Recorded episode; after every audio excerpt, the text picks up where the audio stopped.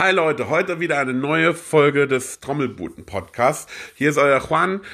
Heute habe ich den Philipp Borgmann am Start. Ähm, ich werde ein bisschen mit ihm darüber reden, über moderne Unterrichtskonzepte, über seine Schule in Osnabrück, über Ausbildungsmöglichkeiten in Osnabrück und Umgebung und natürlich so ein bisschen seine eigene Geschichte hier so ein bisschen beleuchten. Das wird auf jeden Fall eine sehr interessante Geschichte. Im Vorfeld muss ich mich ein bisschen heute dafür entschuldigen. Wir haben so kleine technische Probleme während der Aufnahme gehabt, deswegen ist die Audioqualität heute nicht ganz so geil. Ähm, nichtsdestotrotz freue ich mich darauf, ähm, auf dieses Interview und ich hoffe, ihr habt viel Spaß damit. Ähm, beim nächsten Mal werden wir gucken, ob diese Probleme wieder auftreten, aber lasst euch davon nicht irritieren. Äh, viel Spaß, jetzt geht's los mit Philipp. Cool, dass das mal geklappt hat jetzt. Ja, freut mich auch. Ich fange immer so mit einer kleinen Vorstellung an. Das heißt, äh, so ein kleiner Steckbrief von dir. Erzähl doch mal den Leuten so, äh, wie so dein Werdegang war und äh, was du so treibst. Okay, also ich bin Philipp Borgmann, geboren in Osnabrück 1980. Damit verrate ich jetzt mein Alter für alle, die rechnen können. ähm, hab im Prinzip angefangen mit Schlagzeugspielen so richtig erinnere ich mich nicht, aber ich habe mit sechs Jahren von meinem Vater das erste Schlagzeug bekommen, was er aus Mayonnaise-Eimern gebaut hat. Die Bassdrum war ein altes Stammtom und der Rest war Mayonnaise-Eimer. Ähm, kann mich da aber nicht mehr so richtig dran erinnern, wie ich damit so umgegangen bin. Habe dann mit acht Jahren das erste Mal Schlagzeugunterricht bekommen am städtischen Konservatorium, so im Gruppenunterricht, ähm, relativ klassisch, äh, Dante Agostini Schule und so. Und muss sagen, dass ich dann nach zwei Jahren wieder aufgehört habe mit Schlagzeugspielen, ähm, weil ich nicht wirklich fleißig war und äh, dieser Gruppenunterricht so war, dass, dass ich irgendwie immer hinterherhing und so und dann hat mir das alles irgendwie keinen Spaß mehr gemacht. Habe dann zwei Jahre Pause eingelegt und dann kam wieder mein Vater, der einen Schlagzeuglehrer kennengelernt hat ähm, und sagte, hier, cooler Typ, ähm, probier das doch mal aus, der kommt mal zu uns nach Hause und äh, du kannst das ja einfach nochmal ausprobieren. Und ähm, dieser Lehrer hat dann im Prinzip dafür gesorgt, dass ich nie wieder aufgehört habe mit äh, oder mit dem Gedanken gespielt habe, mit Schlagzeugspielen aufzuhören, weil der kam halt gleich in der ersten äh, Stunde mit einer Kassette rein und sagte, hier ein Song, spiel mal dazu. Und ähm, von da an machte das Ganze auf einmal irgendwie für mich Sinn, Schlagzeug zu spielen. Und ähm, ja, dann äh, habe ich dort einige Jahre weiter Unterricht gehabt meine erste Band mit zwölf so gemacht. Das klang natürlich relativ fürchterlich, aber wir haben halt einfach drauf losgespielt, zwei Gitarristen und einen Schlagzeuger. Und ähm, dann ging das immer so weiter, äh, verschiedene Lehrer gehabt, ähm, immer auch viele andere Sachen gemacht, aber das Schlagzeug war irgendwie immer so ähm, das, was ich durchgezogen habe. Und ähm, dann habe ich mit 16, 17 angefangen, auch so mit Coverbands. Mein erstes Geld zu verdienen sozusagen. Also ich habe immer schon sehr viel oder fast ausschließlich, will ich sagen, äh, Covermusik so gemacht, ähm, weil ich da auch immer Spaß dran hatte und das kam sicherlich auch durch meinen Lehrer, der da äh, sehr aktiv war in der Szene und so. Und ähm, ja, dann irgendwann Abitur gemacht, ähm, wollte erst was ähm, Vernünftiges lernen sozusagen ähm, und habe das halt weiterhin so als, als äh, gut einträgliches Hobby gesehen, so Schlagzeugspielen. Ähm, habe aber Ausbildungsplätze nicht bekommen, ähm, für die ich mich beworben hatte nach dem Abi beziehungsweise nach dem Zivildienst. Und ähm, bin dann erstmal studieren gegangen, Politikwissenschaft, öffentliches Recht, Philosophie und so, weil ich dem Staat nicht auf der Tasche liegen wollte, aber so ein bisschen gegen die Langeweile. Ähm, habe aber das immer auch schon weiterhin mit Musik äh, äh finanziert. Also habe immer äh, viel, viel am Wochenende halt schon gespielt und, und mich damit so ja, über Wasser gehalten oder ich konnte sogar ganz gut davon leben. Da gab es noch viele Gigs in der Szene. Ähm, und dann gab es irgendwann den, dann war ich auf dem Ralf Gustke Workshop irgendwann und da habe ich ein paar Leute kennengelernt. Der eine äh, studierte am Drummers Institut zu der Zeit in Düsseldorf und ein anderer äh, hatte sich gerade beworben und sich eingeschrieben. Und ähm, dann habe ich mich doch nochmal damit befasst und habe gesagt, irgendwie cool, ähm, vielleicht doch irgendwie nochmal so ein bisschen auffrischen und, und mir auf die Finger gucken lassen, ein Jahr lang intensiv dieses Vollzeitstudium machen. Habe mich da schlau gemacht, habe geguckt, ob ich es finanziert kriege und ähm, habe mich dann relativ schnell entschlossen, das zu machen.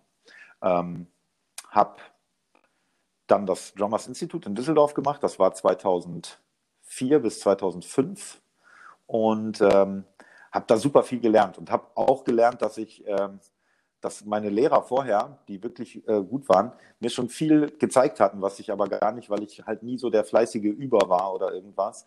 Ich habe halt immer so gespielt, aber, aber so die Materie nicht so richtig begriffen.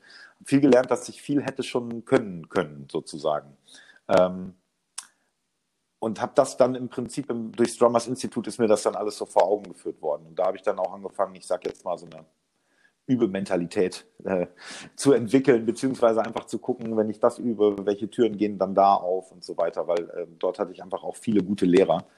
Und ähm, ja, habe dann danach gesagt, okay, dann wirst du jetzt Berufsmusiker. Ähm, und habe das dann auch zwei, drei Jahre so gemacht, einfach weiter viel gespielt, dann mit Unterrichten angefangen selber, was ich vorher noch gar nicht gemacht hatte, ähm, so an, an zwei verschiedenen Musikschulen ähm, und da quasi meine Erfahrung gesammelt, beziehungsweise so ein bisschen ähm, schon während des Drummers Instituts habe ich schon gemerkt, dass ich einfach auch gerne irgendwie vermittel oder erkläre oder ich weiß gar nicht, wie ich das sagen soll, dass ich mich gerne austausche einfach über sein Spiel, technische Sachen oder halt Sachen, die mit dem Schlagzeug zu tun haben. Also ich war halt immer schon auch Equipment-Nerd, würde ich jetzt mal sagen, und habe immer schon auch jeden freien Cent, Pfennig damals noch, ähm, in Equipment gesteckt und mich auch mit dem Instrument an sich befasst und nicht nur mit der spielerischen Komponente sozusagen. Und ähm, ja, dann wieder, also ähm, zwei Jahre ungefähr ähm, weiter so als Musiker gelebt, aber irgendwann so ein bisschen ja, bin ich so ein bisschen ins Zweifeln gekommen, minimal. Ähm, und das haben ja dann auch Leute von außen eingeredet, will ich gar nicht sagen. Die meinten es nur gut, aber auch wieder dieses Ding, ja, du hast jetzt ja gar keine staatlich abgeschlossene Ausbildung, weil dieses Drummers Institut war ein privates Ding ähm, und meine Ausbildung vorher halt auch. Du hast ja jetzt gar keinen richtigen Abschluss. So. Und dann habe ich gedacht, okay, ähm, doch noch was Vernünftiges lernen. Bin wieder so ein bisschen zurückgerudert und habe in Osnabrück angefangen, Lernen zu studieren. Ähm, Erdkunde und Englisch. Also nichts, was mit Musik zu tun hat in dem Sinne. Aber Hintergrundgedanke war natürlich, dass ich das halt weiterhin mit Musik machen verbinden kann. Also sprich, ähm, weiter spielen kann. Ich war dadurch immer schon an Osnabrück gebunden, dadurch, dass ich äh, finanziell halt irgendwie zusehen musste, dass ich über die Runden komme ähm, und konnte halt nicht nach dem Drummers Institut wie andere sage ich jetzt mal, nach Arnheim gehen oder nach äh, zum Studieren nochmal oder nach Hamburg oder sonst was. Und ähm, ja, war mit dem Lernstudium aber nicht so richtig happy. Das war mir ja so das notwendige Übel. Ähm, dann gab es noch einen Schlüsselmoment, wo ich ähm, wiederum den Bruder von einem Bekannten getroffen habe, mit dem ich schon viel Musik gemacht hatte, ein sehr guter Gitarrist, auch aus Osnabrück. Und ähm, der erzählte mir dann, dass man in Osnabrück an der Hochschule neuerdings Popularmusik studieren kann mit Fachrichtung Musikerziehung, also Bachelor für Musikerziehung. Und ähm, vorher konnte man halt nur Jazz und Klassik studieren, was für mich nicht so richtig in Frage kam. Und ähm, ja, da habe ich nicht so richtig lange drüber nachgedacht, genau gesagt ähm, einen Nachmittag. Und am nächsten Morgen habe ich mich exmatrikuliert ähm, für Lehramt, habe Gehörbildungs- und Theorieunterricht genommen und habe mich halt in Osnabrück an der Hochschule beworben für Popularmusik.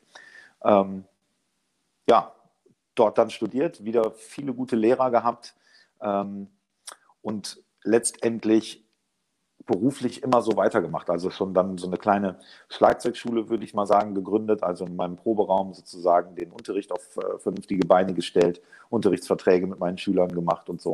Und ähm, eine kleine One-Man-Schlagzeugschule in meinem Proberaum gemacht. Ähm, und so wiederum auch dann das Studium weiterhin finanziert. Also sprich mit Spielen und dann immer mehr unterrichten halt auch. Und ähm, die Kombination war halt super, weil ich halt direkt aus dem Studium ähm, die Sachen auch anwenden konnte, wenn man so will, oder halt als Lehrer mich weiterentwickeln konnte. Und ähm, ja, so ähm, der Werdegang, ähm, ja, beziehungsweise ich könnte auch vielleicht noch sagen, nach dem Studium äh, habe ich dann ähm, in Osnabrück die Bobits Pop Music School gegründet, Musikschule. Das kam aus dem Studium heraus, die Idee. Also ich habe nicht initiativ angefangen, Musik zu studieren, weil ich gesagt habe, danach habe ich den Masterplan und gründe eine Musikschule.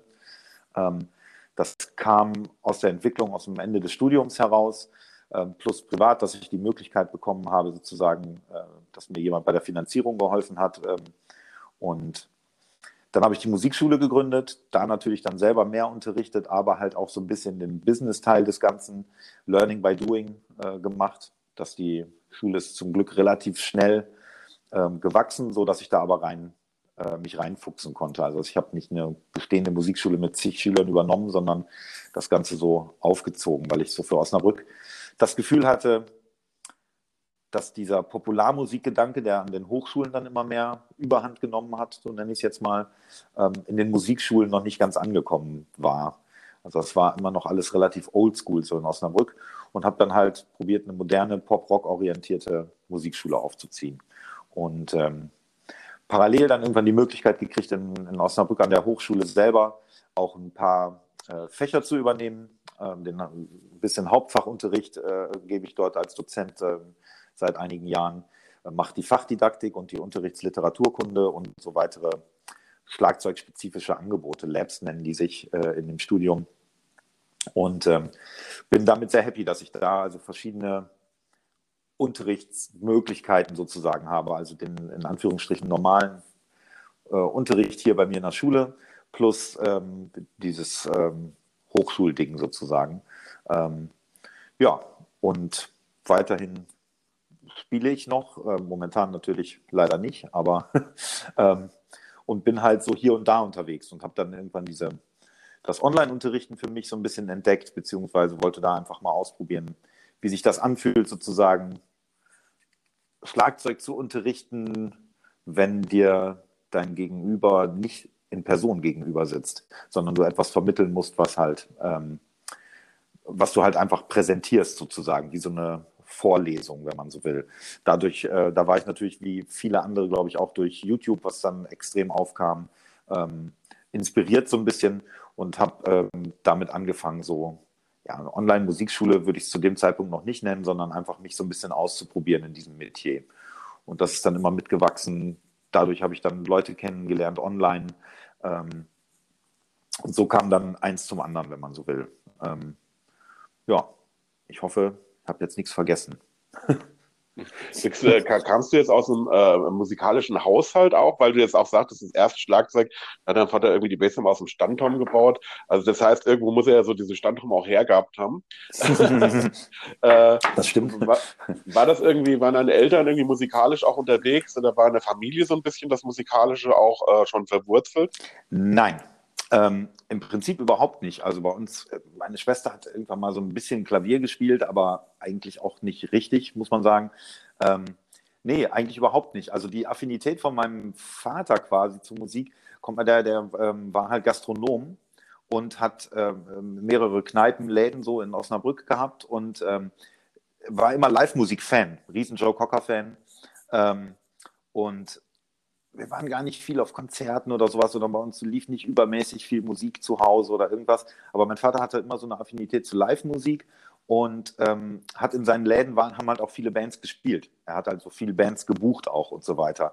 Und ähm, ich habe dann mit ihm immer so die äh, Demokassetten äh, gecheckt. Wenn er, der kriegte dann massig kartonweise äh, Demokassetten von Bands, die quasi bei ihm spielen wollten in den Läden so. Und ähm, die habe ich dann immer mit gescoutet und das quasi so irgendwann übernommen und dann immer so gecheckt, was ich cool finde und ähm, das ein bisschen gemacht. Also ähm, die, die Geschichte mit dem, mit dem Schlagzeug, dem Standturm kam ja so, also der Klassiker so ein bisschen. Er wollte selber früher immer gerne Schlagzeug spielen und hatte nie die Möglichkeit. Er hat, glaube ich, ein bisschen Trompete gespielt, aber hatte zu, früher als Kind, Jugendlicher nie die Möglichkeit, Schlagzeug zu spielen. Und ähm, soll jetzt nicht so, also er hat mich jetzt nicht dazu gedrängt oder irgendwas, das lief immer alles total freiwillig. Ähm, aber er hat mich in diese Richtung gestoßen, weil er es selber cool fand. Also er hat mir das quasi sozusagen so vorgeschlagen, mehr oder weniger. Und deswegen kam für mich jetzt auch nicht irgendwie großartig ein anderes Instrument in, äh, in Frage. Ich will mal so sagen, auch wenn das vielleicht blöd klingt, aber ich hatte selber gar nicht so dass ich gesagt habe, boah, hier Klavier ist cool und Gitarre und so Multi-Instrumentalistenmäßig, dass ich so total musikalisch unterwegs war, kann man gar nicht sagen, sondern er hat mich da quasi drauf gebracht. Und irgendwie hat mich das Instrument bis auf diese kleine Ausnahmephase sozusagen von 10 bis 12 Jahren, ähm, also als ich 10 bis, bis ich 12 war, ähm, hat mich das Instrument an sich einfach immer fasziniert. Also, ich habe schon gesagt, ich bin so ein bisschen nerdig. Ich habe dann irgendwann die ersten Schlagzeugzeitungen gekauft und ähm, diese Bildchen, die es in der Drums and Percussion äh, früher waren, so kleine Skizzen, so Grafiken ähm, von dem Setup von, was weiß ich, wie Nikola Utah und mhm. Konsorten mir dann ausgeschnitten und neben das Bett geklebt und äh, solche Geschichten und habe dann angefangen, mein Schlagzeug auch probiert so aufzubauen, wie die das, was ich da gesehen habe, ohne dass ich irgendwie wusste, warum die das machen. Ähm, habe ich einfach immer angefangen, so auch äh, wenn ich halt zu Mittagszeiten nicht Schlagzeug spielen konnte, einfach mein Schlagzeug umzubauen oder keine Ahnung, äh, sowas zu machen. Oder bin in den örtlichen Musikladen hier gegangen, da gab es sowas noch. Ähm, äh, und habe, keine Ahnung, gefragt, ob ich die Schlagzeuge aufbauen oder putzen darf oder äh, keine Ahnung, sowas halt. Also diese Geschichte war immer, es war immer Schlagzeug äh, für mich, aber nicht, dass ich jetzt aus so einem musikalischen Haushalt kam und immer den Drang hatte, äh, Musik machen zu wollen, weil das von morgens bis abends um mich rum war. Das war nicht der Fall tatsächlich. Aber ich habe äh, eben so ein bisschen rausgehört, so mit Osnabrück. Es scheint ja auch für dich so eine recht glückliche Kombination zu sein, gerade da vor Ort auch zu sein. Ähm, weil ich mir auch vorstellen kann, natürlich durch die äh, Uni mit dem Popularmusikkurs ähm, ist es natürlich auch durch deine Tätigkeit als Dozent, äh, tut sich das wahrscheinlich auch gegenseitig so ein bisschen die Bälle zu schmeißen mit dem Unterricht, den du auch gibst wahrscheinlich. Ne? Das heißt wahrscheinlich, äh, es sind dann auch Leute in der Uni, die dann sagen, äh, hier, äh, Bo, ich würde dann gerne mal bei dir ein paar Privatstunden nehmen oder wie auch immer. Wahrscheinlich äh, ergänzt sich das ja äh, auch ganz gut dann ähm, in Osnabrück. Ja, also das war eine glückliche Fügung, dass das, äh, sage ich jetzt mal so, dass das in Osnabrück äh, dann so angeboten wurde. Ne? Also Osnabrück hatte immer schon, also ich bin so ein Heimscheißer, ich bin total äh, happy in Osnabrück auch. Also ich finde das geografisch super. Ich, äh, die, von der Größe ist die Stadt genau richtig. Ich hatte jetzt Klar wollte ich, hatte ich auch mal überlegt, irgendwie nach Berlin oder Hamburg zu gehen oder irgendwas, aber es war halt finanziell auch immer nicht möglich. Ich war halt hier immer gebunden. Osnabrück hatte zumindest eine sehr, hat einen großen Landkreis und eine sehr große äh, Covermusikszene so gehabt, in der äh, früher wirklich auch viel Geld verdient wurde und viele Leute hauptberuflich von Covermusik gelebt haben. Das hat sich natürlich alles gewandelt, aber ähm, dadurch hatte ich hier halt immer die Möglichkeit, ähm, so gutes Geld einfach schon zu verdienen und, äh, und, und da äh, mit dem, was ich am liebsten mache, äh, sozusagen eigentlich relativ sorgenfrei, sage ich jetzt mal, leben zu können. Und ähm, dadurch war ich immer an Osnabrück gebunden. Aber natürlich wäre der nächste Schritt mit diesem Hochschulding irgendwie nicht möglich gewesen, wenn es dieses Studium hier nicht irgendwann gegeben hätte. Weil, wie gesagt, für mich wäre es nicht gegangen, einfach in eine andere Stadt zu gehen oder irgendwas. Deswegen hat sich das sehr glücklich gefügt. Und klar, habe ich durch die Hochschule, ähm, dass ich da auch selber erstens studieren konnte, das mitnehmen konnte und ähm, dann selber jetzt auch da, da arbeiten kann, ähm, hat, hat das für mich natürlich wieder den nächsten Schritt so ermöglicht. Ne? Ähm, es ist jetzt weniger, dass ich privat oder so äh, aktuelle Studenten von der Hochschule irgendwie so unterrichte. Da mache ich, mache ich aber so meinen Hauptfachunterricht und, und die Fächer, so die ich da äh, gebe. Ähm, aber klar, dadurch, dass ich dort auf der Homepage bin, ähm, kriege ich Anfragen von Leuten, die sagen, kann ich mal auf eine Stunde vorbeikommen bei dir und kannst mir mal eine Einschätzung geben. Ich würde mich gerne dann und dann bewerben. Oder Leute, die sich halt ein Jahr lang irgendwie vorbereiten wollen auf die Aufnahmeprüfung. Also so konnte ich unterrichtstechnisch halt den, den nächsten Schritt machen, weil ich jetzt natürlich ganz gut im Thema bin, was so die Anforderungen in Osnabrück für das Studium sind und so. Ähm, da kenne ich mich natürlich ganz gut aus. Ich nehme ja auch Aufnahmeprüfungen mit ab. Und ähm, bin halt im Kontakt und weiß halt äh, sozusagen, was Phase ist ähm, für potenzielle äh, Studenten. So. Ähm, und das war halt, wie gesagt, einfach die, die glückliche Fügung, dass ich das, dass man in Osnabrück auf einmal diesen modernen Studiengang sozusagen etabliert hat. Und äh, ich habe halt, das war halt interessant, ich habe halt mitgekriegt, wie der so gewachsen ist, weil das war halt ein nagelneuer Studiengang. Also als ich angefangen habe, war das gerade das laufende zweite Semester. Ähm, und da entwickelt sich natürlich so ein Studium auch noch. Ne? Und, dann, ja, und mittlerweile, sage ich jetzt mal, sprießen ja, äh, mittlerweile kann man, glaube ich, in Hannover Popularmusik studieren, in Hamburg. Ähm, Köln war ja eigentlich auch die Jazz-Hochburg, da gibt es jetzt auch den Popularmusikzweig, äh, Popakademie Mannheim sowieso. Ähm, und mittlerweile kann man das ja überall äh, äh studieren, sage ich mal, oder über Deutschland verteilter studieren. Aber Osnabrück war halt äh, mit so die erste Hochschule, die das gemacht hat. Und deswegen habe ich da so mitgekriegt, wie sich der Studiengang entwickelt und ähm, die, das Niveau der Studenten, was unglaublich hoch geworden ist, muss man sagen. Und ähm, das ist halt super spannend. Und dadurch habe ich halt auch, lerne ich halt selber auch extrem viel. Also ähm, durch das, durch das Unterrichten an der Hochschule, die Hauptfachstudenten, die man da unterrichtet und so, ähm, lerne ich halt auch super viel und bin total happy, dass ich das da machen kann. Wie würdest du so die Entwicklung, so sagen wir mal, der letzten 10, 15 Jahre so ein bisschen einschätzen, so gerade im Unterrichtsbereich, äh, wenn du das so mal äh, rückblickend betrachtest, wie hat sich das so entwickelt? Also von den Schülern her so ein bisschen und äh, auch von den Angebotsmöglichkeiten, beziehungsweise ähm, hast du da eine Veränderung in den letzten 10, 15 Jahren festgestellt von deiner Seite aus? Meinst du jetzt den, was ich so, sage ich mal, im Alltag unterrichte? Jetzt weniger, ja, genau. weniger hochschulbezogen. Ich nehm, genau. Okay. Ähm, klar gibt es eine Veränderung. Also vor allen Dingen dieses, ähm, ja, wie soll ich das sagen? Also dieses äh, Social Media, Internet, Digitalisierungsding, sage ich jetzt mal. Ähm, und dann, da ziele ich gar nicht darauf ab, jetzt auf irgendwelche äh, YouTube-Videos oder irgendwas. Also den Einfluss merke ich hier in der normalen, im Regelbetrieb, ne, nenne ich es mal, ähm, gar nicht so sehr. Was ich aber so merke, ist so bei den Schülern, die, die Kommunikation, also äh, als Beispiel zum Beispiel, wenn ich, äh, Schlagzeug ist ja nun eigentlich mehr als jedes andere Instrument ein Bandinstrument. So, und mein Schlagzeuglehrer, dieser Besagte, der mich wieder dazu gebracht hat, weiter Schlagzeug zu spielen, ähm, der kam halt rein und, meinte dann halt nach der Probestunde sozusagen, ja, ich gebe dir Unterricht, aber Voraussetzung ist, dass du dir eine Band suchst.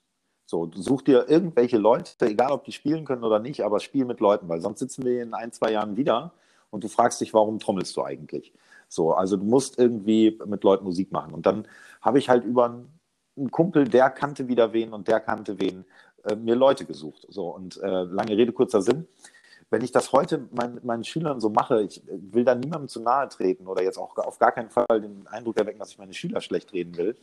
Aber es ist super schwer, die dazu zu kriegen, ähm, zu kommunizieren und sich Leute zu suchen, mit denen sie Musik machen. Und das finde ich eigentlich so, so skurril, weil die haben alle Möglichkeiten. Also die, sind, die haben alle ein Smartphone und Facebook und dies und das und sind, man sagt, vernetzt und äh, so.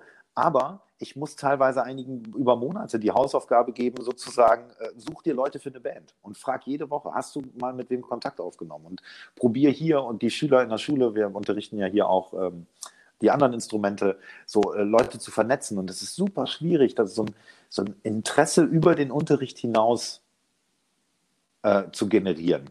Also das, das habe ich festgestellt, dass das irgendwie sogar schwieriger wird. Also ich probiere so viel Faszination für das Instrument wie möglich auszustrahlen und so meine eigene Begeisterung weiterzugeben.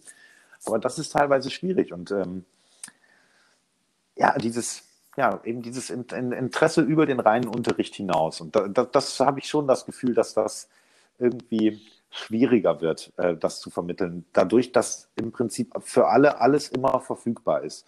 Und ich habe das Gefühl, dass es früher mehr einen Reiz gab, weil es eben nicht so einfach war, äh, das neueste Album vom Band XY zu hören oder sich den Schlagzeuger mal anzugucken oder jenen oder so. Ähm, das ist, glaube ich, durch dieses Überangebot ähm, ja, sind, sind die Leute vielleicht manchmal satt oder so. Ähm, das soll gar nicht so negativ klingen, aber ich habe das Gefühl, dass es schwieriger geworden ist, ähm, Leute so richtig zu begeistern, weil es alles immer überall gibt. So, das ist so ein bisschen ähm, mein Ding. Aber ansonsten glaube ich, dass die Schülerstruktur, dass das schon so läuft, wie es immer läuft. Ich meine, die Zahlen sind rückläufig, was äh, das Erlernen von Instrumenten ganz im Allgemeinen angeht. Das kann man ja nun, kann man nur an Statistiken sehen. Nichtsdestotrotz glaube ich, dass die Leute, die dann kommen, auch irgendwie ähm, Bock haben. Man muss nur sehen, wie man sie, wie man sie motiviert kriegt und motiviert hält, im Zweifelsfall. So, und das, genau. Ja. Also da bin ich ja hundertprozentig bei dir. Das ist, äh, ich, ich denke auch, das ist so ein bisschen so eine Übersättigung der sozialen Medien. Ähm, und da zähle ich halt YouTube auch mit rein. Also ist ja auch ein soziales Medium, wenn man so will. Äh, und ich glaube auch, dass es früher, dass man früher mehr dazu gezwungen war, aus sich herauszugehen, um irgendwas zu erreichen, also um Leute kennenzulernen oder um, ähm, ja, wenn es um so einfache Sachen geht, um was Neues dazu zu lernen. Also ich meine, ich komme ja noch aus einer Zeit, ich bin ja noch äh, sechs Jahre vor dir geboren, jetzt können die Leute wieder rechnen. Ähm, und, ähm, und da war das einfach so wirklich der Faktor, wenn ich mir einen Schlagzeuger ähm, angucken wollte, gab es ja kein, kein YouTube oder es gab ja zum, gerade am Anfang, als ich angefangen habe, äh, Schlagzeug spielen, noch nicht mal äh, PCs oder, oder äh, C64 Commodore oder sonst irgendwas, sondern da war wirklich so der Faktor, äh, wenn man da sowas sehen wollte, dann ähm, musste man früher wirklich auf einen Workshop fahren. Ja? Also es war wirklich so, dann äh, hatte ich ähm, leider das Pech, in einer Gegend zu wohnen, die äh, sehr, wie Sie sagen, fernab vom Schuss ist und musste da auch wirklich dann schon 100, 150 Kilometer fahren, um zu sagen, ich fahre jetzt einfach mal nach Frankfurt oder nach äh, Koblenz, ähm, um mir da zum Beispiel einen äh, Dennis Chambers anzugucken oder, äh, oder wen auch immer. Aber ich glaube, dadurch war man auch generell etwas äh, mehr motiviert, von sich aus Dinge zu tun. Ja, ja, definitiv. Also das ist ähm, Science Workshops oder irgendwas, das war bei mir genauso. Also da muss ich wieder sagen, dass dieser, dieser Lehrer, den ich da hatte, da hatte ich einfach dann auch Glück. Der war halt auch so ein bisschen so, der hat damals bei äh, Musikproduktiv gearbeitet, was ja hier bei uns um die Ecke ist sozusagen. Und das war damals noch ein relativ kleiner Laden und dann wurde das ja irgendwann Europas größter Musikladen und so weiter, diese Nähe. Ähm, der hat da immer gearbeitet und ähm, da gab es dann natürlich mal den einen oder anderen Workshop so und da war, ich glaube, mein erster Workshop war tatsächlich so ein Dave Weckel Workshop, ähm, wo der einfach dann meiner Mutter gesagt hat, so hier, ähm, dann und dann müsst ihr den nach Ibbenbüren bringen, da kommt einer der besten Schlagzeuger der Welt, muss Philipp sich angucken. So, der hat das einfach bestimmt sozusagen. Und das war natürlich, das war natürlich total abgefahren für mich. Und der hat mich auch mit der passenden Musik versorgt und äh, wie gesagt, mich quasi gezwungen, sozusagen mir Leute zu suchen für eine Band. Und dann habe ich irgendwann, ähm, dann hat er mir die ersten Super Drumming, was damals diese Pete York-Serie war, die im öffentlichen Fernsehen kam, aber das hat er mir auf Video aufgenommen. Dann hat er mir die erste Dennis Chambers äh, Videokassette äh, mitgebracht. Und so diese Geschichten, und äh, die musste ich ihm dann aber, dann musste ich in den Bus steigen und ihm die irgendwann wiederbringen. Also man musste irgendwie äh, was ich sagen will, mehr dafür tun, wenn man diese Informationen ja. hat. Und ich glaube, dadurch hat man die als wertiger empfunden.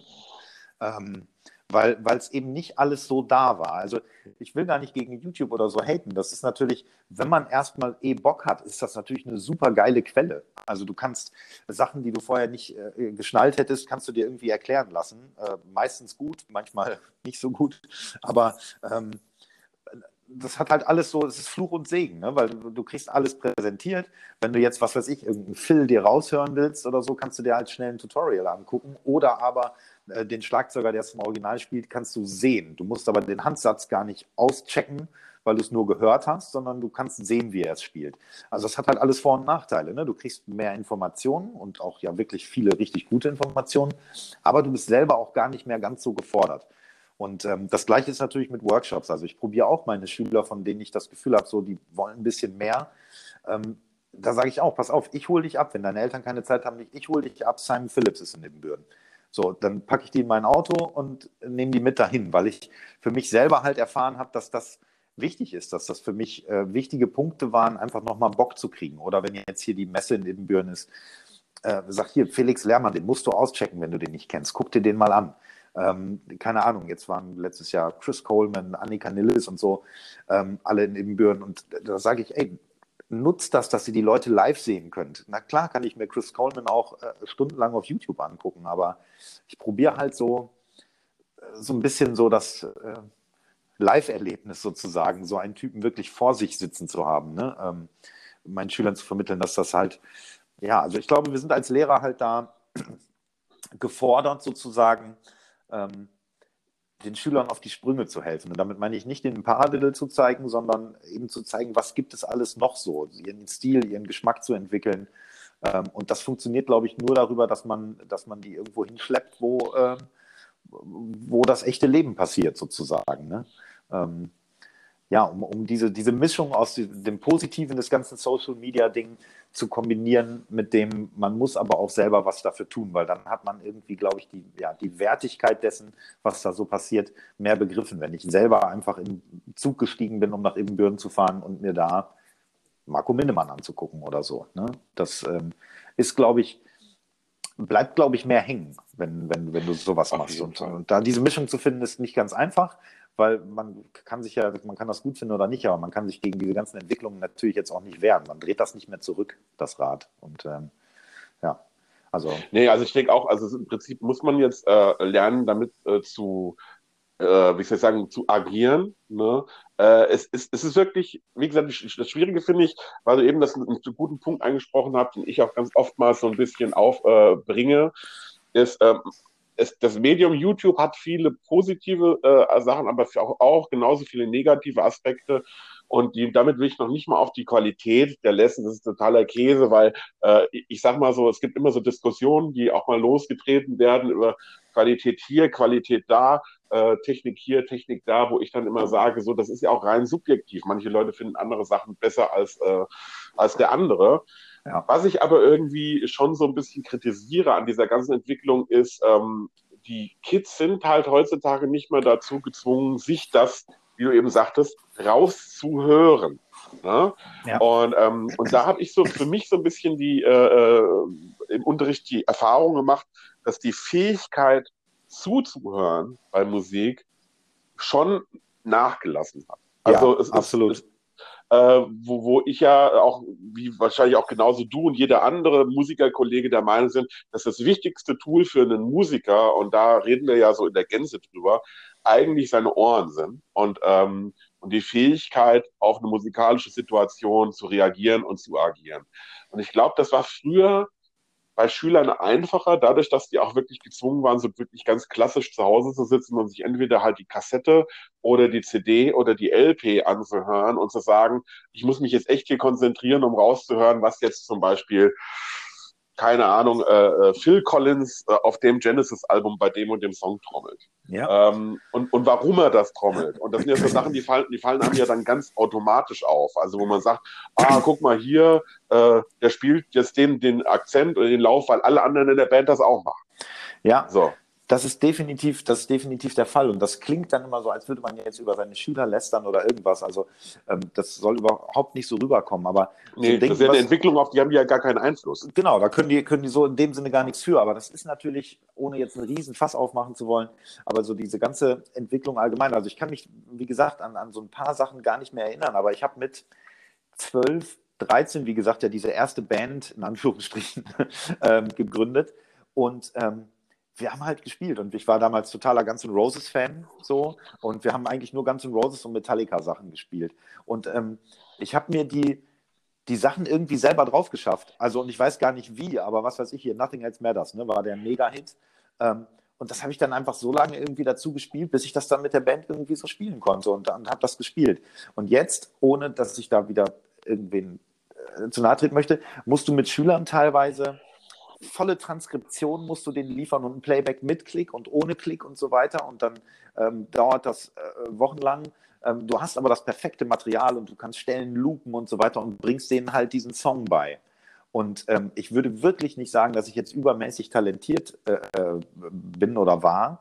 Ähm, aber ich habe halt einfach, glaube ich, durch diese andere Herangehensweise, zu der ich gezwungen war, in Anführungsstrichen, weil es halt diese ganzen Quellen alle gar nicht gab, einfach intuitiver gemacht und einfach gespielt und habe diese Song einfach gespielt nach bestem Wissen und Gewissen. Ne? Und habe mir die allermeisten Songs, die ich mit meiner Band gespielt habe, habe ich mir selber einfach, weil ich die ständig gehört habe, ähm, drauf geschafft und konnte dann das irgendwie so imitieren und spielen. Und das ist ja viel gar nicht mehr nötig. Ähm, plus diese Unterhaltung, Diskussion, die ich viel mit, mit anderen Kollegen habe, auch an anderen Instrumenten, dass ja, es ist ja heutzutage schon so, dass wenn du fragst, was ist deine Lieblingsband, einen Schüler fragst, oder was ist dein Musikgeschmack, ähm, die Antworten, wenn sie überhaupt kommen, kommen ja so zögerlich. Ähm, also so dieses Ding, ich, ich habe eine Band, die ich geil finde und da warte ich sehnsüchtig auf das nächste Album. Dann höre ich, hör ich wirklich von dieser Band auch zwölf Songs, äh, bis ich sie nicht mehr hören kann. Ähm, das gibt es ja so gar nicht mehr durch dieses nee, Überangebot, weil selbst die großen Künstler, die sowas noch gemacht haben, bringen ja immer nur zwei, drei Singles noch raus, weil es sich anders irgendwie alles gar nicht mehr lohnt und so. Und bei mir war es halt so, ne, Guns N' Roses neues Album, ähm, das hat sich dann mein Kumpel gekauft und ist in die Stadt gefahren und hat diese CD gekauft, ist nach Hause gefahren, ich bin zu ihm und wir haben dann einfach uns getroffen, um Musik zu hören.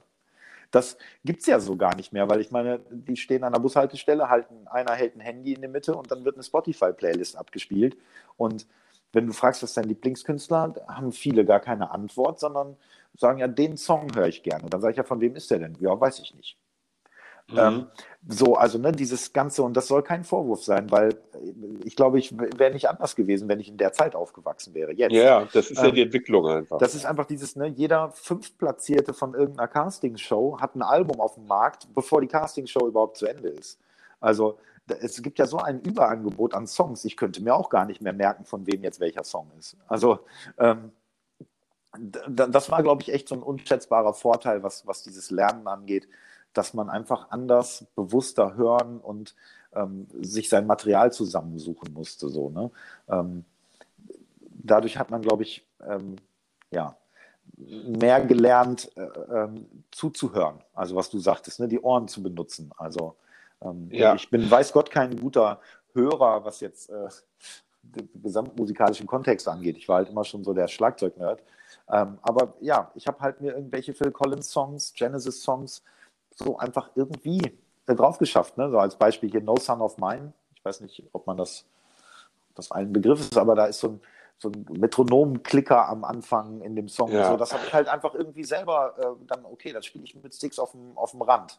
So, ja, ne? genau. Ähm, habe ich mir halt so mein eigenes Ding draus gemacht. Und ähm, das ist, glaube ich, echt ein Problem für die, für die Jüngeren heutzutage, dass die das nicht können. Und das ist kein Vorwurf, sondern weil sie es nicht müssen und weil sie es nicht gewohnt sind sozusagen. Und da sind wir als ja in der Pflicht als Lehrer, glaube ich, da mehr drauf zu achten und äh, zumindest zu versuchen, so eine ganz gute Balance zu finden daraus. Ja, natürlich. Also ich glaube, wir sind halt mehr in der Verantwortung, auch die Schüler mehr auf bestimmte Sachen einfach so ein bisschen drauf zu stoßen. Also ja, ähm, das glaube ich auch. Äh, weil ich habe letztens, wo du das gerade gesagt hast, wegen jeder fünfte, äh, fünf Platzierte von irgendeiner Castingshow mit einem CD raus. Ähm, ich habe letztens eine, einen Podcast gehört aus den USA und zwar war das einer der ähm, Top-Leute irgendwie bei Warner Music und, äh, und da fiel ein Satz und da das, das spiegelt das ganze Spektrum der, des musikalischen Daseins heutzutage wieder. Und er sagte in diesem Podcast, dass ähm, 1980 im Jahr 2000 Veröffentlichungen weltweit waren von allen Major Labels. Und heutzutage, die aktuellen Zahlen 2019 sind, dass es am Tag, am Schnitt am Tag 20.000 sind. ja. Ähm, da haben wir es Und da muss man sich ja vorstellen, das ist halt, bei uns war das so, damit, wenn die äh, Jüngeren heute mal zuhören bei diesem Podcast, bei uns war das wirklich so, die für neue Veröffentlichungen der bekannten Bands, die damals bekannt waren, die konntest du, ich sag mal, äh, an zwei Händen abzählen im Jahr. Ne? Das war, äh, du wusstest halt ganz genau, irgendwann im August kam jetzt irgendwie das neue Van Halen-Album oder so. Und das wusstest du halt ein halbes Jahr früher, weil du irgendeine Musikzeitschrift oder sowas gelesen hast. Und dann hast du darauf hingefiebert und hast gedacht, ja. oh, wie geil ist das hier am 17. und hast den Vater genervt und hast gesagt, du musst mich unbedingt an dem Tag in den Plattenladen fahren. Ja, ja so. Ja, ja. Und, ähm, und dann war das wirklich auch, man hat das zelebriert. Man hat halt diese, diese LP oder CD ausgepackt und hat, wie du schon sagtest, in Dauerrotation das gehört und gehört und gehört. Und Booklets gehört. gelesen. Ne? Die, ja, die Älteren werden ja. wissen, was sowas ist, ein Booklet. Ja, genau. Und, ähm, äh, und das, allein äh, äh, auch dieses Erlebnis irgendwie so gerade, ich bin ja noch in Zeiten von Vinyl groß geworden. Wenn du diese LP ausgepackt hast und hast diesen Geruch von dieser Vinyl-LP gehabt und hast ja. dann dieses, dieses, äh, das, das äh, Inlay gelesen oder hast die, wenn es so eine aufklappbare war, so ein äh, aufgeklappt, hast dir die Bilder angeguckt und so. Und das war eine totale Faszination damals. Ja. Und, und das ist das, was ich schade finde, dass diese Faszination für Musik nicht bei allen, aber bei vielen heutzutage nicht mehr so vorhanden ist. Ja, absolut. Also wie gesagt, ne, und nochmal, unverschuldet sozusagen, weil es ja, sich einfach ja. so entwickelt hat, wie es sich entwickelt hat. Und ähm, ne, es soll ja auch gar nicht so altbacken klingen, früher war alles besser. Das will ich, äh, ne, das meinst du, glaube ich, auch nicht. Das wollen wir damit nee. ja gar nicht sagen. Aber es hatte halt auch äh, dieser schwierigere Zugriff darauf hat halt definitiv auch Vorteile. Also man, man denkt ja immer so, ah, jetzt ist alles verfügbar, total cool und so. Aber das glaube ich eben nicht. Also man weiß, glaube ich, bestimmte Sachen, wenn sie schwerer zugänglich sind, mehr zu schätzen. Und das ist, glaube ich, auch heutzutage noch so. Nur, es ist ja alles so schnell und so leicht verfügbar. Ne? Plus, dass ich packe mir manchmal an den Kopf, ehrlich, wenn ich so mit meinen Schülern quatsche, wie denn der Musikunterricht in der, in der Schule bei denen so ist, ne? dann ähm, wird mir ganz schlecht, muss ich sagen. Also ja. wenn ich das so, wenn ich, weil, weil die immer noch, also ich habe in Musik früher immer Fünfen und Sechsen gehabt, also weil es mich einfach, was da so vermittelt wurde, nicht die Bohne interessiert hat. Ne? Ähm, und dann haben immer alle gesagt, ja, wieso, du musst doch eine Eins haben, du spielst doch ein Instrument. Nee, also weil, weil der Unter Musikunterricht an, an, an dem, was wir so machen, früher schon vorbeiging und der ist heute immer noch genauso. Also, und ich bin ja nun echt schon einige Jahre aus der Schule raus, aber wenn ich, ähm, wenn ich mit meinen Schülern darüber spreche, die müssen immer noch irgendwie äh, klassische Musik analysieren und checken, welche Instrumente da sind, was ja an sich nicht schlecht ist. Ähm, Aber wäre es nicht irgendwie schlau, auch den Musikunterricht in der Schule an das anzupassen, wie sich das entwickelt hat? Also, dass ein Musiklehrer mal unterrichtet, was ist eigentlich eine MP3 und wie kommt der neue Song von Capital Bra ähm, eigentlich zu Spotify? Also wie wird so ein Beat produziert am Computer? Ähm, wie äh, nehmen die den dann auf und wie wird der vermarktet, so dass der komprimiert, dass der als MP3 bei Spotify landet? So, das wäre doch irgendwie, damit würde man, glaube ich, auch mehr Kids noch mal mehr dazu motivieren. Also warum kosten Konzertkarten jetzt so viel, wie sie kosten? Weil die Künstler halt nicht mehr ähm, durch Plattenverkäufe Geld verdienen. Ähm, wie hat sich das Ganze, also diese ganzen Sachen, die uns alle so beschäftigen, warum wird das nicht auch in den Musikunterricht in der Schule mit einge eingenommen? Sodass, ähm, ja. Warum ändern sich die Lehrpläne nicht auch mal dementsprechend? Wenn wir doch wollen, dass, dass Kids sich auch mit, mit Kunst und Kultur und diesem Ganzen auseinandersetzen. Und alle sind sich, glaube ich, einig, dass Musik wichtig ist für, für uns alle sozusagen. Ähm, warum gibt es da nicht mal in Kultusministerien irgendwelche Leute, die sagen, ey Leute, der, der Lehrplan für Musik, der ist ja immer noch wie 1990. So, das, das kann doch nicht sein. Das Ganze entwickelt sich wie blöd, rasant schnell und, und wir unterrichten äh, äh immer noch irgendwie äh, wie 1990. So, das, das, ja, ist das, das, Schul das, Schulsystem, das Schulsystem kommt nicht hinterher, das ist das Problem. Genau. Also es, es ist definitiv, also was ich vor allen Dingen auch gut finde an der Sache, die du gerade gesagt hast, ist halt, äh, wenn man den Kids im Musikunterricht einfach beibringen würde, wie, wie du schon sagtest, wie Musik entsteht, ähm, und vielleicht auch einfach so äh, mehr in das Thema gehen würde, hier, ähm, keine Ahnung, ich zeige euch auch mal, ohne dass ich euch fünf Stunden lang irgendwelche Tetra-Akkorde erkläre.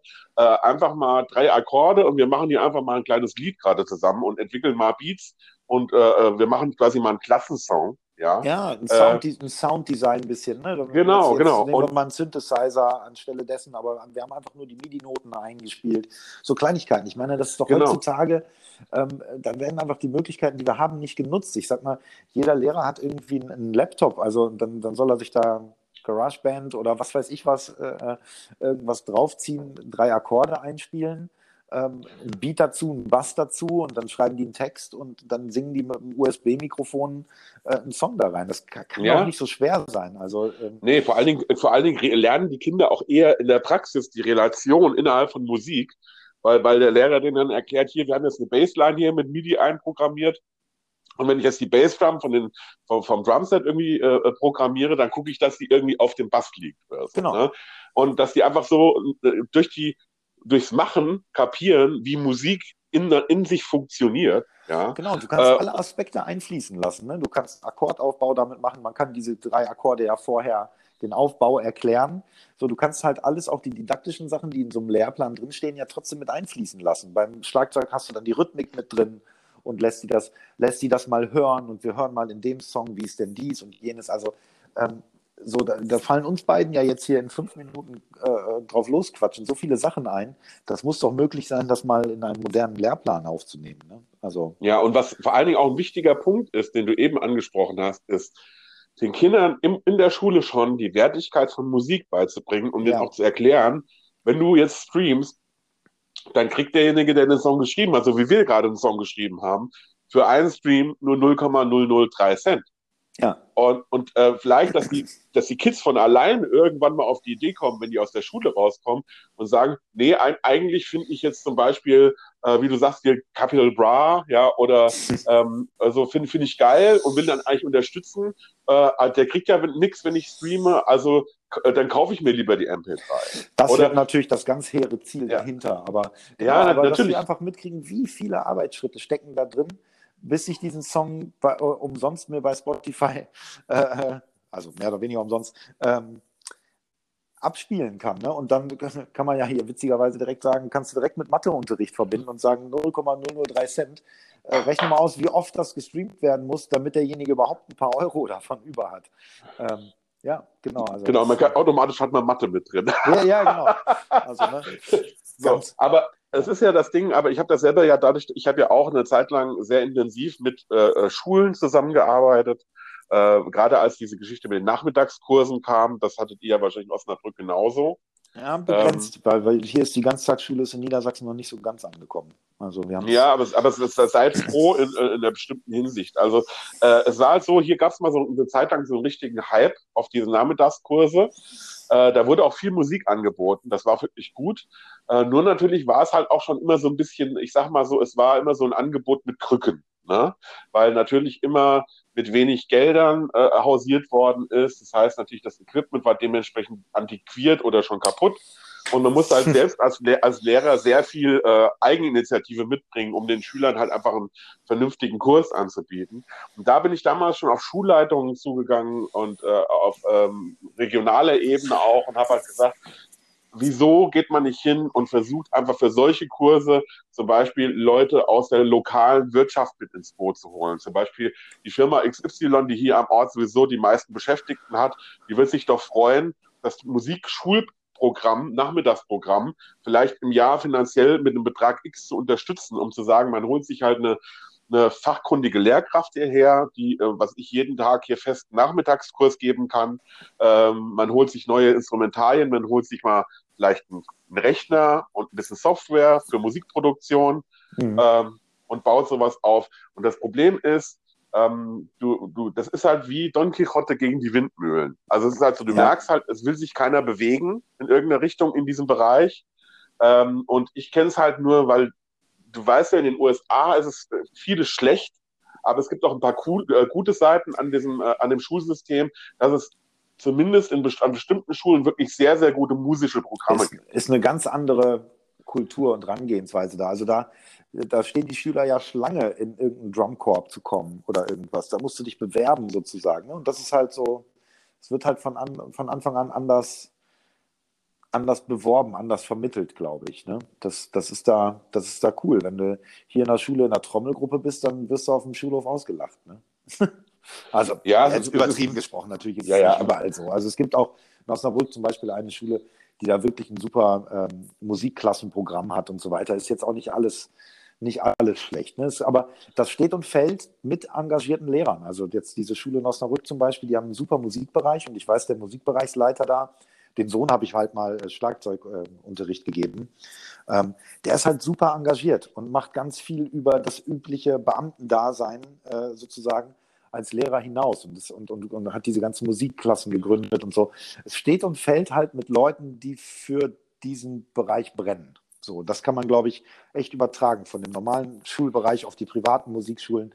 Wenn du für etwas brennst da in der Richtung, dann kannst du, glaube ich, auch die Leute kriegen und was dafür machen. Du musst es halt, musst es halt leben, sozusagen, wenn das jetzt nicht zu romantisch klingt. nee, ich glaube auch, aber, aber äh, generell ist es, es sollte das so ruhig ein Aufruf an alle, äh, ich sag mal, äh, Grundschulen, äh, Mittelstufen und auch Gymnasien etc. sein, einfach auch mal so ein bisschen mehr Mut wieder in Richtung Kultur zu entwickeln. Und, Absolut. Ja. Ähm, und auch ein bisschen mehr wieder einzusehen, sage ich jetzt mal, dass man auch in diesem äh, ich, ich sage ja immer zum Beispiel, äh, es ist ja so ein Wettbewerb entstanden durch die PISA-Studien damals. Und ähm, wo ich halt sage, so eigentlich tut man sich keinen Gefallen damit, ne, weil wir leben in einer Gesellschaft, jetzt wird es ein bisschen philosophisch, äh, wo wir halt immer länger arbeiten sollen, ähm, aber die Schulzeit immer mehr verkürzt werden soll, ja, mhm. mit immer mehr Material, wenn man es mal so will. Ne? Äh, und eigentlich, fände ich, wäre der logische, logischere äh, Schritt, die Schulzeit zu verlängern, und äh, da, da den Schülern etwas Druck aufzunehmen und auch wieder ein bisschen mehr Wert zu legen auf die Dinge, die, ähm, wie gesagt, die auch einen Menschen ausmachen. Und das ist halt einfach das äh, Kulturelle und ähm, das Verständnis für Kunst und das für, für Literatur. Ja. Und, ähm, ja. und da mehr, mehr zu tun in der Richtung. Ja, das klingt natürlich auch wieder, wenn du das so sagst, ne, klar, das, das klingt so romantisch halt. Ne? Also ich bin da voll bei dir.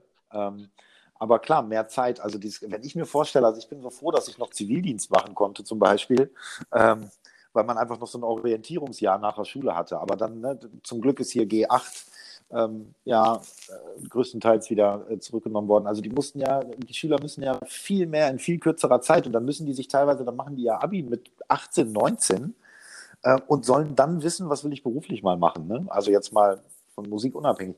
Ähm, so dieses Ganze, dass das alles so sehr schnell gehen muss. Da bleibt einfach auch nicht viel Zeit für andere Sachen. So, und das merkt, merkt man ja dann im Musik, privaten Musikschulbereich natürlich auch, wenn ich mitkriege, was die, was die Kids alle so äh, machen müssen und, und abliefern müssen so und wissen müssen. Also ähm, mit, mit 16, 17 habe ich mir noch überhaupt keinen Kopf gemacht, was ich mal beruflich machen will. Also, weil ich auch noch nicht musste. Ich wusste, ich habe noch meine Zeit. Ne?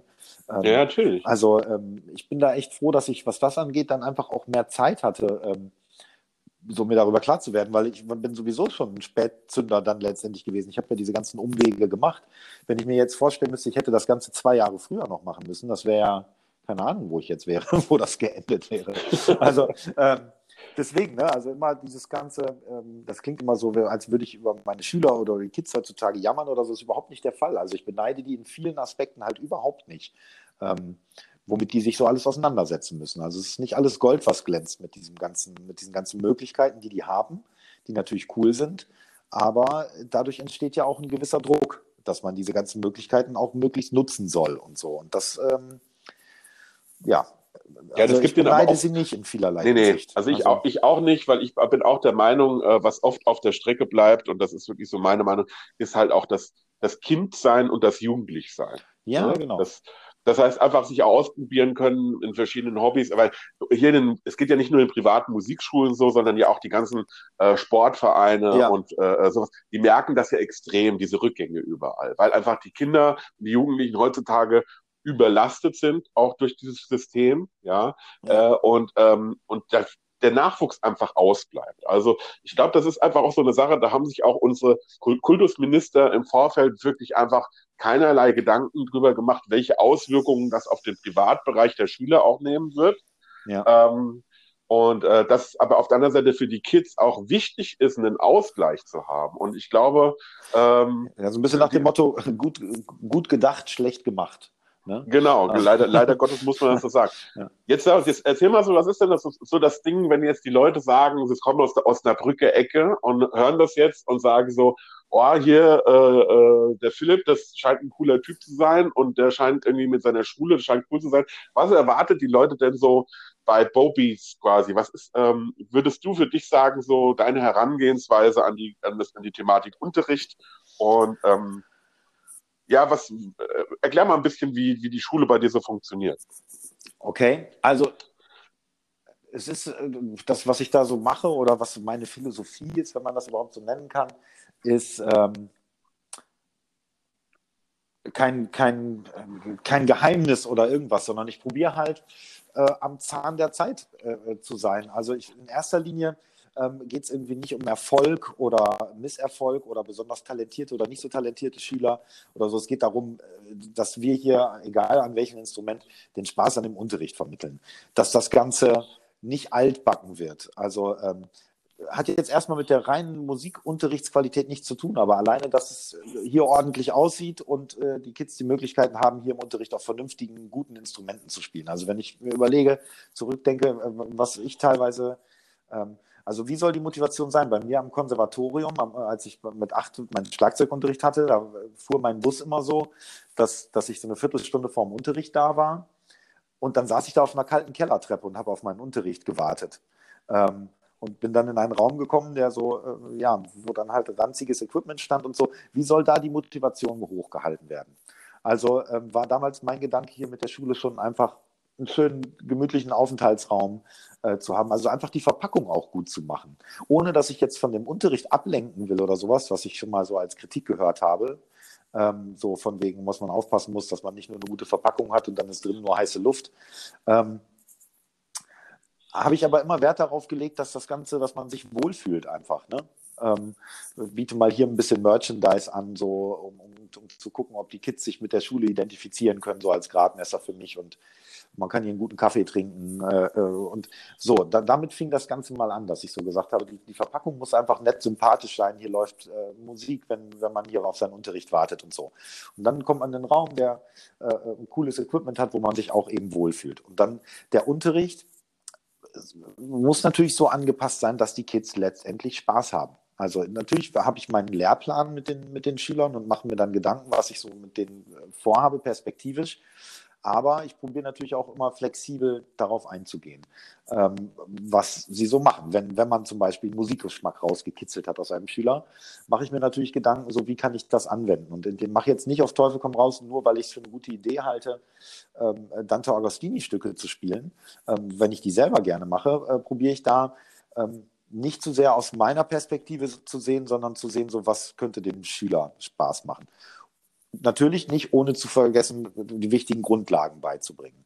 Ähm, plus, dass ich probiere auch das alles am Zahn der Zeit zu machen. Also ich ähm, das zum Beispiel äh, als sehr positiv empfunden. Ich habe irgendwann hier umgestellt auf ähm, quasi papierlosen Unterricht, wenn du so willst. Ähm, also die, die Schüler haben neben dem Schlagzeug nicht mehr Notenpult stehen, ähm, die allermeisten zumindest, ähm, sondern da hängt halt ein Monitor und ich kann ähm, live auf meinem iPad Noten schreiben und streame das auf diesem Monitor und kann dann so mit denen die Sachen machen, weil ich halt festgestellt habe, dass ich einfach viele Übungen ja immer wieder mal für verschiedene Schüler leicht anders aufschreibe oder so und gebe denen jetzt nicht immer Zettel mit. Die haben sie dann beim nächsten Mal vergessen oder der Hund hat die Hausaufgaben gefressen oder so.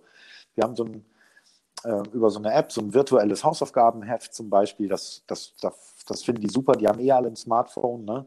Ähm, das nenne ich nicht Hausaufgabenheft, sondern To-Do-Liste. Ähm, aus psychologischen Gründen, ähm, wo, ich, wo ich aber eh immer so die Notizen, die ich so mache, was wir gemacht haben im Unterricht und was wir vielleicht mal machen könnten und wenn wir auf eine Idee kommen, so damit das festgehalten ist und der Schüler kann das genauso sehen. Also meine, meine Notizen, die ich über ihn mache, sozusagen, sind nicht mehr geheim, sondern wir können uns darüber austauschen. Das ist zum Beispiel so eine Sache, habe ich echt gemerkt, als ich das vor ein, zwei Jahren gemacht habe, dass das bei den Schülern auch super ankam. Damit habe ich echt noch mal einige, wo ich gedacht habe, boah, die hören bald auf, weil die nicht mehr so richtig Bock haben, gerade keinen Biss. Die haben noch mal richtig Bock gekriegt und ähm, tauschen sich dann damit aus. Das ist natürlich für mich ein bisschen mehr Arbeit, weil ich dann auch mal so eine Nachricht von denen quasi über diese App da so kriege ähm, und muss mich so ein bisschen mehr vorbereiten und darauf einstellen. Aber es macht mir mehr Spaß und, äh, und, und denen auch. Also ich probiere halt alles möglichst modern zu halten und, und, und Sachen, die ich selber so für mich cool finde, wenn ich sowas entdecke, auch mal auszuprobieren mit Schülern. Ähm, ohne wo kann man jetzt, äh, wo kann man dich finden jetzt im Netz, wenn jemand äh, sagt, er möchte sich ein bisschen äh, schlauer machen über dich? Was sind so die besten Ecken, wo man dich finden kann? ja, also ich sag mal so, mein, mein, mein Genörde, mein, mein, mein Schlagzeuger-Genörde lebe ich aus, halt, wenn man das so sagen kann, äh, bei Instagram viel, wo ich, ähm, wo ich so ein bisschen, wo man so sehen kann, was ich so mache und wofür ich so stehe, ne, wenn man so sagen will. Ähm, ansonsten habe ich halt äh, meine Seite für meinen äh, Online-Schlagzeugunterricht, wo ich so äh, äh, Lehrvideos habe und so weiter über äh, bobeats-online.de da findet man auch so ein bisschen meinen Werdegang nochmal, äh, Fotos und so. Und da habe ich so, so, einen kleinen Shop ähm, mit, mit Lehrvideos. Ansonsten gibt es natürlich den YouTube-Kanal Bobeats und, ähm, und halt über die, die Musikschule in Osnabrück selber ist halt äh, bobeats.de. Also ähm, da findet man halt dann auch die Informationen zu, zu unseren Lehrern und so. Das ist dann wirklich dieses regionale Ding, was dann hier in Osnabrück ansässig ist, sozusagen. Ne? Wo, wo es dann halt auch eben Unterricht für die ganzen anderen Instrumente gibt und so weiter. Und wo man auch so ein bisschen mitkriegt, glaube ich, wie, wie wir hier so an der Musikschule so ticken, sozusagen. Ne, da findet man, glaube ich, so die wichtigsten Informationen. Ich meine, ja, wer ist schon noch inkognito im Zeichen von Social Media? und also, ich, ich mache das auch gerne. Also ich habe da auch Spaß dran mit diesem ganzen äh, Zeug macht dann natürlich auch viel Spaß. Aber ich glaube, man kriegt einfach einen ganz guten Eindruck, wenn man, äh, ähm, ja, was man erwartet, wenn man jetzt, sage ich mal, Unterricht mit mir bucht, sozusagen, wen man dann vor sich sitzen hat. Ich glaube, da kriegt man äh, neben dem reinen Getrommel, kriegt man, glaube ich, einen ganz guten Eindruck, wenn man so die einschlägigen Social-Media-Kanäle checkt. Auf jeden Fall. Und ich kann es auch von meiner Seite nur empfehlen, wirklich den Baumer auszuchecken. Ähm, jetzt nochmal so ein paar letzte finale Worte von deiner Seite. Was liegt dir auf dem Herzen? Was willst du nochmal so an die äh, Leute äh, quasi richten, die jetzt das äh, zugehört haben bei dem Podcast? Oha ein Appell sozusagen. Ähm, ja. Was mir, ich habe natürlich auch so äh, jetzt Vorbereitung zu unserem Gespräch und ähm, auch nochmal so den einen oder anderen Podcast gehört, den, den du da gemacht hast. Ne? Und ich höre sowieso auch viele Podcasts mit Schlagzeugern und so. Und jetzt die aktuelle Corona-Situation und diese ganzen Geschichten. Und da ich immer schon damit das Unterrichten so ähm, am Herzen liegt, sage ich mal, weil ich glaube halt, dass wir darüber so den, den Nachwuchs und die Begeisterung so kriegen, dass wir mir das selber vorleben. Ähm, ich will jetzt nicht so weltverbesserisch hier so einen, so einen Aufruf starten, aber um es mal so zu machen, würde ich sagen, unterrichtet bitte nur, wenn ihr Bock drauf habt. um das mal so als Überschrift zu nehmen. Weil ich, weil ich viele höre, die sagen, also na klar, durch Corona sind jetzt viele so aus ihrem Keller gekommen und ähm, von denen ich einfach, ähm, ich werde den Teufel tun Namen nennen, aber einfach weiß, dass sie, oder dem man auch anmerkt, die haben eigentlich nicht so richtig Bock zu unterrichten und machen das jetzt aus der Not heraus sozusagen. Das ist, glaube ich, der falsche Weg. Für einen selber, mal ganz egoistisch gedacht, und für die potenziellen Schüler auch. Ähm, ich glaube nur, dass man etwas gut machen kann, wenn man auch Bock drauf hat und so eine wie sagt man, intrinsische Motivation dazu hat. Ähm, und klar, das Musikerdasein, da muss man sich, glaube ich, klar sein, da hast du, glaube ich, auch mit, mit Dirk Erchinger ne, drüber gesprochen, dass man ganz klar sagen muss, dass das Berufsbild sich auch so entwickelt hat, dass man als Musiker sich, glaube ich, mit dem Gedanken des Unterrichtens befassen muss. Nur habe ich so mein Problem mit diesem Muss sozusagen. Ne? Wenn, wenn man das so sieht, ja, wenn du bereit dafür bist, ähm, auch zu unterrichten, dann kannst du es als kannst du dich als Musiker sozusagen gut über, über Wasser halten. Und wenn du dir das vorstellen kannst, das auch zu tun. Und solche Formulierungen, da will ich jetzt gar nicht so haarspalterisch unterwegs sein, aber da tue ich mich so ein bisschen ähm, schwer mit. Ähm, weil ich glaube, dass man nur ein guter Lehrer sein kann und dem ganzen Zwecke nur dienen kann, wenn man da einfach so oder so auch Bock drauf hat, sozusagen die Faszination zu vermitteln. Ähm, und da tue ich mich schwer damit, wenn jemand das einfach nur macht, weil er sagt, ja gut, ich muss halt meine drei Nachmittage unterrichten, sonst reicht es halt nicht mit den Gigs am Wochenende. Und ähm, diese ganze Corona-Geschichte hat das natürlich extrem verschärft, wobei ich das nicht so als Riesenproblem sehe, weil ich glaube, genauso schnell wie die Leute alle gekommen sind und jetzt quasi gesagt haben, hier bei mir kannst du auch Unterricht kriegen, ähm, aus, aus der Not heraus, ich glaube, die verschwinden auch wieder genauso schnell. Und ähm, ich will da niemanden wissen, ich habe vollstes Verständnis für die Situation, absolut. Ähm, aber glaube, dass das langfristig, dass wir alle zusehen sollten, so nach dem Motto Schuster bleibt bei den Leisten, äh, bei deinen Leisten. Also ähm, es gibt halt auch Leute, die einfach äh, wesentlich geiler ähm, trommeln als ich sozusagen und die sollen die Drum-Shows spielen, jetzt mal so ganz platt gesagt. Ähm, und das stelle ich mich dann gerne hin und höre denen zu. Ähm, aber vielleicht bin ich der bessere Lehrer, ähm, weil ich halt so richtig Bock drauf habe, weil ich es echter verkaufe oder so. Also ähm, jeder sollte so sein Ding machen und nichts machen, wozu er sich gezwungen sieht.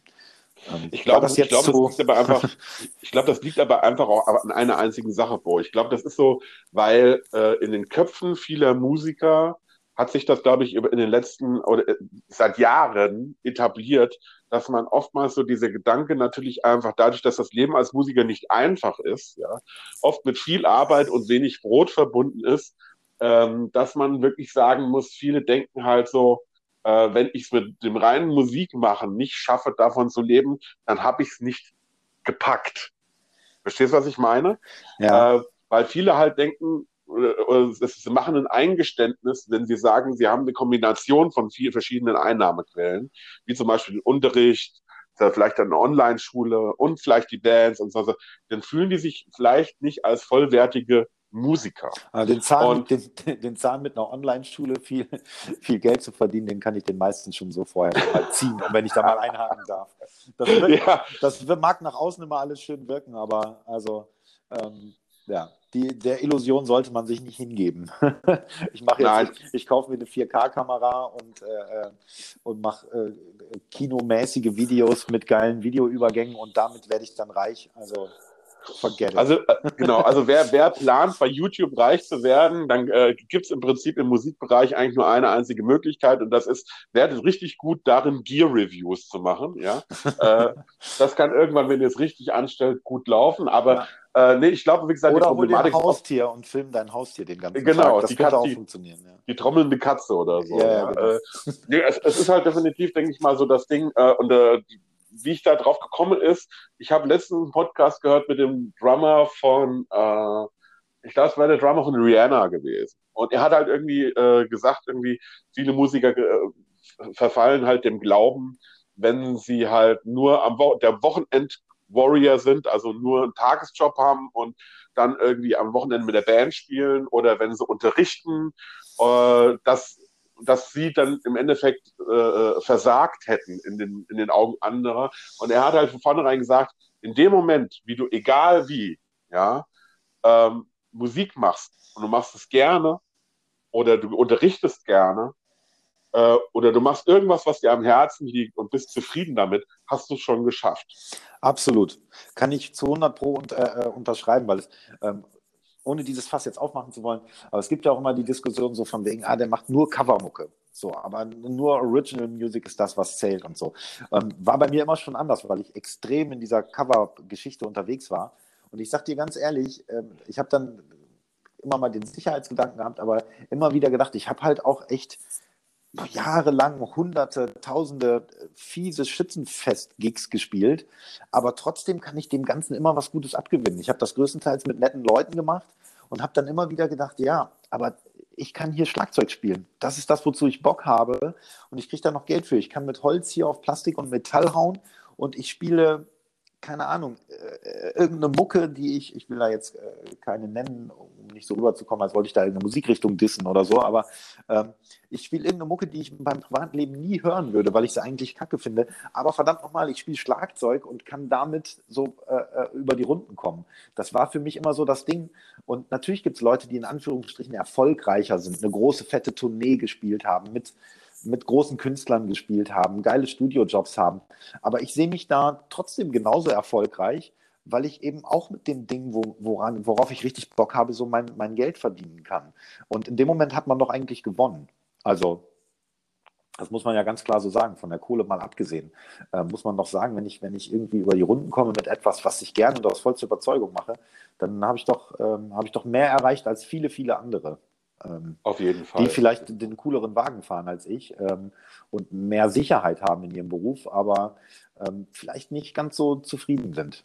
Ähm, deswegen ähm, immer hier zum, der Mann der Zeigefinger, immer machen, wozu man Bock hat. Ich glaube, dann fügt sich schon das eine zum anderen. Ja, vor allen Dingen, ich glaube einfach auch so, dass es, äh, äh, es gibt immer diese Punkte, die, die sich irgendwann verbinden im Leben. Ja, absolut. Wo ich, wo ich einfach sage, so, äh, es ist alles für irgendwas gut und im Endeffekt äh, jedem, der momentan auch durch die Corona-Zeit in so einer Down-Phase steckt, so, äh, dem gebe ich einfach nur so ein bisschen den ermutigenden äh, Satz mit, ähm, nutzt die Zeit in der Corona-Krise, um einfach mal runterzukommen, um sich einfach mal kreativ auszuleben, um einfach wirklich nicht in diese Lethargie zu verfallen, dass man sagt, oh Gott, ich kann jetzt gar nichts mehr machen, sondern es gibt so viele Sachen, die ihr als, als, als, als Künstler ähm, momentan machen könnt, für die ihr sonst euer ganzes Leben noch keine Zeit gehabt habt. Ja. Ähm, und äh, versucht kreativ zu sein, versucht das zu machen, was euch Spaß macht und versucht euch nicht von den Sorgen auffressen zu lassen, ähm, weil im Endeffekt ähm, kommt es immer darauf an, sage ich jetzt mal, der, die, der, die Einstellung, die man mit sich bringt, solange man versucht, die möglichst positivste Einstellung an den Tag zu legen, tut sich das automatisch auf den Rest seines eigenen Lebens irgendwie auch abfärben. Ja, genau. Runterkommen und sich einfach mal klar machen, ähm, ob man zufrieden ist mit dem, was man macht. Das kann man ja wunderbar dazu nutzen. Und das, das aber positiv angehen, dieses Ding. Und nicht so, ah, ich muss jetzt mal mich hinterfragen, ob das, ob das geil ist hier alles und so. Ähm, klar ist das eine schwierige Zeit für alle, ähm, aber man kann das halt auch eben positiv angehen, das Ganze, und einfach mal zu gucken, okay, jetzt ist das halt gerade einfach Pech gehabt, sozusagen, dass ich in einer Branche äh, arbeite, die momentan besonders betroffen ist. Ähm, aber eigentlich ist das das, wofür ich mich entschieden hatte und was ich machen will und dann die Energie da rein will und sagen, okay, dann, dann ist das auch der richtige Weg und dann finde ich da jetzt auch meinen Weg bei allen Hürden, die da momentan zu überwinden sind. Aber ähm, wenn das vorher eine gute Idee war, dann ist das jetzt immer noch eine. So sieht's aus. Ne? ja. Damit würde ich gerne heute so ein bisschen zum Abschluss bringen. Ich bin dir ja. sehr dankbar für dieses nette Gespräch, Bo. Ja, sehr gerne, habe mich auch gefreut. Äh, und ähm, wir werden auf jeden Fall uns sowieso wöchentlich wiedersehen, weil, was äh, äh auch für interessierte Schlagzeuger, Bo hat auch ein Kaffeekränzchen. Jawohl. Und zwar, jetzt werdet ihr euch fragen, wie hat der Bo und Kaffeekränzchen? Fahren jetzt alle Schlagzeuger Deutschlands einmal die Woche nach Osnabrück? Nein, natürlich nicht, sondern Bo kann mal kurz erklären, wie dieses Kaffeekränzchen funktioniert. Ja, also das ist einfach ein äh, virtuelles Online-Meeting, wie sie ja durch Corona jetzt quasi bedingt so öfters überall aufgetaucht sind. Und nichts anderes machen wir da. Ähm, ist durch Corona entstanden, aber die Geschichte will ich dazu gar nicht erzählen, sondern dass man findet einfach den Link in meiner äh, Bio bei, bei Instagram und da kann im Prinzip jeder teilnehmen, der da ähm, Bock drauf hat. Und wir sind da einfach eine Gruppe von äh, Schlagzeugern, größtenteils zumindest, ähm, die sich jeden Montagmorgen um 9 Uhr virtuell treffen über so ein Zoom-Online-Meeting, ähm, zusammen Kaffee trinken, mal mehr, mal weniger produktiv Sachen austauschen. Jeder hat so seine Expertise in irgendeinem Bereich. Wir machen manchmal Tutorials, es werden Bücher vorgestellt. Manchmal quatschen wir auch einfach nur dummes Zeug. Ähm, und das ist eine ganz geile äh, Gruppe, die sich da entwickelt hat über die letzten Monate. Und ja, jeder, der da Bock hat, ist herzlich eingeladen. Also einfach ähm, diesem Link in meiner Bio folgen und ähm, oder mich anschreiben auf anderen Kanälen, dann schicke ich den Link auch gerne zu. Und du warst ja jetzt auch schon mal, äh, schon zweimal ne, dabei, glaube ich. Ja, genau, zweimal war ich dabei schon. Genau, also es gibt so einen harten Kern an Leuten, die eigentlich immer dabei sind und der Rest äh, kommt so dazu. Und da ist echt ähm, jeder eingeladen. Ähm, man kann mitquatschen und sich an den Diskussionen beteiligen. Man kann einfach nur zuhören und einen Kaffee trinken. Das ist übrigens die einzige Voraussetzung. Als Eintrittskarte muss man eben einen Kaffee vorzeigen in, in seine Webcam. Das ist, das ist die einzige Regel, die wir haben. Ansonsten ist das ein, ein, ähm, ein rechtsfreier Raum, will ich jetzt nicht sagen, aber ähm, ansonsten ist jeder willkommen. Und das auch äh, gerade in Corona-Zeit auch eine schöne Motivation, finde ich, weil die ich glaube, das hat vielen da auch was gebracht, genau, Motivation. Und wir haben uns natürlich auch dann immer über die, ähm, weil das wirklich deutschlandweit alle möglichen Leute dabei sind, über die verschiedenen äh, Situationen in den verschiedenen Bundesländern unterhalten und so. Und ähm, der eine hatte noch eine Information, die für den anderen wichtig war. Und wir, wir sammeln solche Sachen und tauschen die dann untereinander aus. Ne? Ähm, du hast letztens was, was sehr Interessantes dazu beigesteuert, hier diese Verdi-Geschichte und keine Ahnung. Da kann dann jeder wirklich von profitieren. Also das ist nicht nur Dummlaberei, sondern wir, wir unterstützen uns da auch wirklich und helfen uns. Und ich glaube, das war, äh, ist wirklich eine coole, eine coole Sache, ohne zu viel Eigenwerbung machen zu wollen. Aber das hat ja auch keinen kommerziellen Hintergrund, sondern das ist tatsächlich einfach nur eine Drummerrunde, ähm, die sich halt, ähm, wie es leider momentan so sein muss, halt virtuell trifft und nicht im echten Leben. Ja. So, Bo, ich hoffe, dass wir uns irgendwann demnächst mal im echten Leben über den Weg rollen erlauben. Würde mich freuen. Und ähm, bedanke mich herzlich. Ich wünsche dir einen wunderschönen Tag noch und euch allen da draußen. Ich hoffe, euch hat Spaß gemacht und äh, bis zum nächsten Mal quasi. Euer Juan. Oh, du hast das letzte Wort, darfst nochmal Tschüss sagen. Ja, vielen Dank nochmal äh, für die Einladung. War ein äh, netter Talk. Ich hoffe, ähm, ich habe nicht zu viel um den heißen Brei geredet, sondern es ist klar geworden. Ähm, was ich so mache und was, was wir so machen sozusagen. Du ja auch mit deiner Schule. Also vielen Dank für die Einladung. Hat mich gefreut. Hat Spaß gemacht. So, macht's gut, Leute. Tschüss. Ciao.